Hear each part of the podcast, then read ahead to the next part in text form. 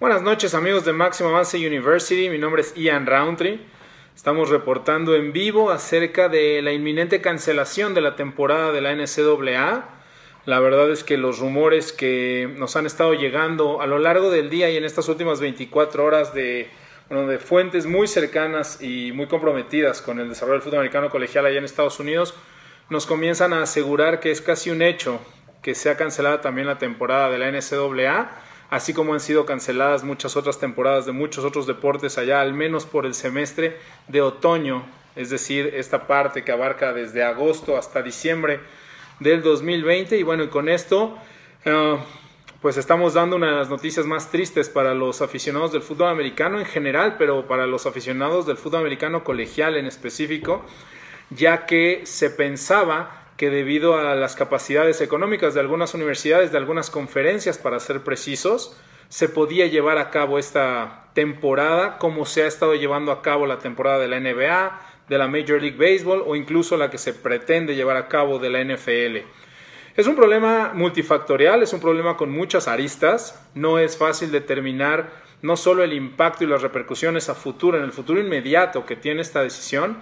lo que sí me parece importante es recalcar que gran parte de este problema es la tremenda disparidad que siempre se ha sabido y siempre se ha conocido, pero que en estos momentos cobra especial importancia. Esta disparidad que existe no solo de una conferencia a otra, sino muchas veces de un equipo a otro dentro de la misma conferencia. Sabemos que hay programas como la Universidad de Alabama, como la Universidad de Michigan, como Ohio State, quizás un poco Penn State, Clemson desde luego, que han logrado mantener un control absoluto sobre sus jugadores, manteniéndolos en esta famosa burbuja o bubble en estas últimas semanas o meses y que eso ha eh, logrado contener el contagio dentro de estos equipos y dentro de estos jugadores pero la verdad es que no todos los equipos tienen el poder económico que tienen estas universidades. Se calcula que el precio que tendrán que estar absorbiendo estas universidades para hacerse cargo de una temporada en estas condiciones abarca los 150 millones de dólares. Eso es relativamente fácil de decir cuando equipos como Alabama o como Ohio State traen entre 450 y 470 millones libres al año simplemente por jugar fútbol americano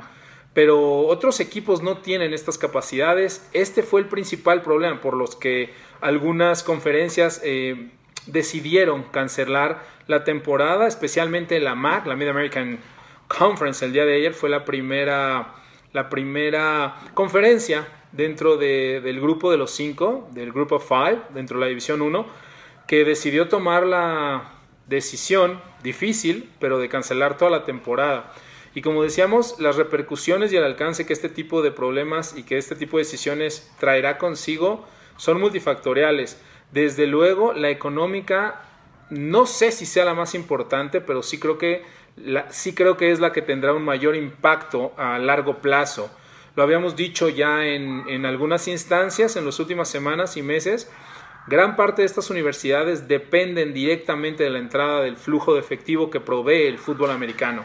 no solamente es un espectáculo, no solamente es un deporte para estas universidades, es la manera de subsistir, de ahí se paga a los académicos, de ahí se paga la infraestructura de la universidad, desde luego a los otros deportes. Muchas universidades en estos últimos meses y semanas han explicado cómo tendrán que desaparecer una gran mayoría de los deportes universitarios en los que han estado participando en estas últimas décadas debido a las pérdidas económicas. El equipo de los Badgers de Wisconsin informaron la semana antepasada que ellos calculan tener una pérdida de entre 100 y 170 millones de dólares solo por la cancelación de los juegos interconferencias y lo que eso significa a nivel de eh, la derrama económica que los equipos y las personas y el público y los contratos televisivos extras eh, acarrearían para estas universidades al no celebrarse juegos más que únicamente dentro de la conferencia, en este caso el Big Ten Conference. Creo también que se deja desprotegido a muchos jugadores y no solo en el aspecto de la salud, de la salubridad, porque evidentemente lo más importante para cualquier persona, incluyendo para los presidentes de las universidades, los athletic directors, los head coaches y desde luego los trainers de cada equipo es mantener a sus jugadores sanos y lejos de todo riesgo. Me parece que, como lo comentó ya Trevor Lawrence hace algunos minutos en su cuenta de Twitter y de Instagram, El hecho de que no se lleve a cabo esta temporada y que se mande a los jugadores a sus casas tampoco es la solución más fácil. Muchos de estos jugadores estarían mucho más expuestos a la enfermedad en sus casas, en ambientes económicos y sociales eh, mucho menos seguros y mucho menos controlados de los que viven cuando se encuentran todos recluidos en un campus o incluso recluidos con su mismo equipo. Creo también que esto termina con los sueños, si no de forma inmediata, sí de forma, sí en la práctica, con los sueños de muchos jugadores que quizás tenían aspiraciones para la NFL. Eh, todos sabemos eh, los jugadores que ya por el tape que tenían y por las calificaciones y por los analytics, lo que miden, lo que pesan, lo que han corrido, tienen cierta seguridad de alcanzar la NFL, pero la verdad es que el grueso de las evaluaciones de estos jugadores se realizan casi en el último año. Generalmente ya tienes equipos y tienes jugadores en la mira, pero si no se siguen desarrollando y si no los ves este último año, es muy difícil que gastes una selección colegial en ellos. Ciertamente tendrás que utilizarla en algún jugador, es decir, no se va a cancelar el draft, pero no habrá tampoco un, un parámetro para saber qué equipo necesita qué tipo de jugadores cuando no hay estos tapes. Eh, tendrán que organizarse nuevos combines, tendrán que organizarse el draft de forma diferente. Incluso hay un rumor por ahí que la NFL estaría pensando en hacer un, un, ah, un alargamiento, digamos, de las rondas del draft. Normalmente son siete rondas, como ustedes lo saben, amigos aficionados. Parece que se quiere llevar un draft de 11 o hasta 12 rondas como se hacía en el pasado. Todo esto derivado de lo que podría estar sucediendo con estos jugadores. Muchos jugadores además que estaban buscando transferirse a otros equipos para poder jugar la temporada y que en última instancia quizás no fueran elegibles, quizás ahora ni siquiera se deban o puedan transferir. Hay muchos que sí ya entraron al transfer portal, hay muchos que sí ya hablaron con las universidades y que seguramente ya estaban incluso en camino de, de entrenar con su nuevo equipo. Así que como les digo, las repercusiones son muchísimas y creo además que eh,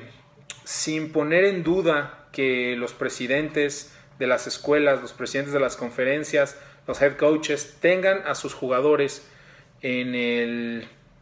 pues como su principal objetivo en cuanto a cuidar su salud y, y, lo digo quizás no de forma irónica sino porque independientemente de que creamos esta postura o no de las universidades, los jugadores son un activo, los jugadores tienen un valor y el hecho de que se enfermaran y no pudiesen jugar les resta valor a las universidades y les resta valor a los equipos. Entonces, si no queremos verlo desde la postura del buen samaritano y de hacer lo correcto por los jugadores y por los jóvenes, sí véanlo como esto era un equipo, todos estaban del mismo lado y todos estaban tratando de proteger a estos jóvenes, estos jugadores, para obtener ciertamente ciertos beneficios económicos, no lo pongo en tela de juicio, pero también es cierto que estaban haciendo todo lo posible para mantenerlos sanos y gastándose miles de dólares para que no contrajeran la enfermedad y para poder cuidarlos y tenerlos sanos. Si ya no se va a llevar a cabo la temporada, si las escuelas van a cerrar, al menos por este semestre, me parece muy difícil que todos estos jugadores se mantengan sanos regresando a sus casas. Por último, me parece que si bien la decisión no ha sido tomada en estos momentos, es decir, el presidente de la NCAA, Mark Emmert, no ha salido a confirmar esta versión. Como les decía, los, eh, las fuentes que tengo y las personas más allegadas a, mí que se encuentran directamente involucradas con la NCAA me aseguran que es cuestión de tiempo, que de hecho se están ya poniendo de acuerdo las conferencias más poderosas, lo que nosotros conocemos como Power 5 dentro de la Division 1,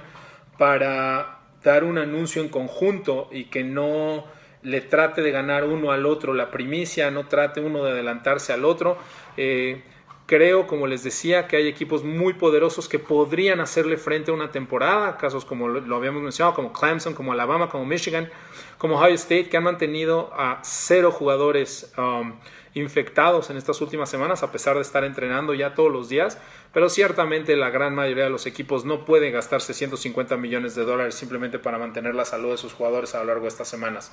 Será difícil, será un golpe importante, no solo para la NCAA, también para la NFL, eh, aunque sea imperceptible al ojo del aficionado común, el nivel de juego cuando no tienes esta preparación y cuando no tienes a lo mejor de lo mejor en el campo bajará, el espectáculo sufrirá, el nivel en general eh, pues tendrá un, un, asterisco ahí al que debemos de hacerle caso tras lo que estamos viviendo en esta pandemia y creo que esta es eh, una de las últimas consecuencias que nadie previó o que nadie pensó que fuera lo suficientemente serio como para haber hecho todo este esfuerzo a lo largo de todas estas semanas y estos meses y al final tener que echarse para atrás y cancelar la temporada. Repito, el presidente de la NCAA no ha hecho oficial esto, pero eh, estoy lo suficientemente seguro, de acuerdo a mis fuentes, para indicarles que la temporada de la NCAA está casi cancelada, es, es inminente la cancelación y esto nos deja un hueco más uh, para los aficionados, para el deporte, para la sociedad, no solo norteamericana, sino de todos los países que siguen este, este ámbito del fútbol americano y que sin lugar a dudas sentiremos los efectos de la pérdida de la derrama económica que generan estos equipos y estos campeonatos por muchos años y estoy seguro que habrá universidades que nunca se volverán a recobrar de dejar de ganar esos 40, 50, 60 o 70 millones que pueden meterle a su universidad por el fútbol americano año con año.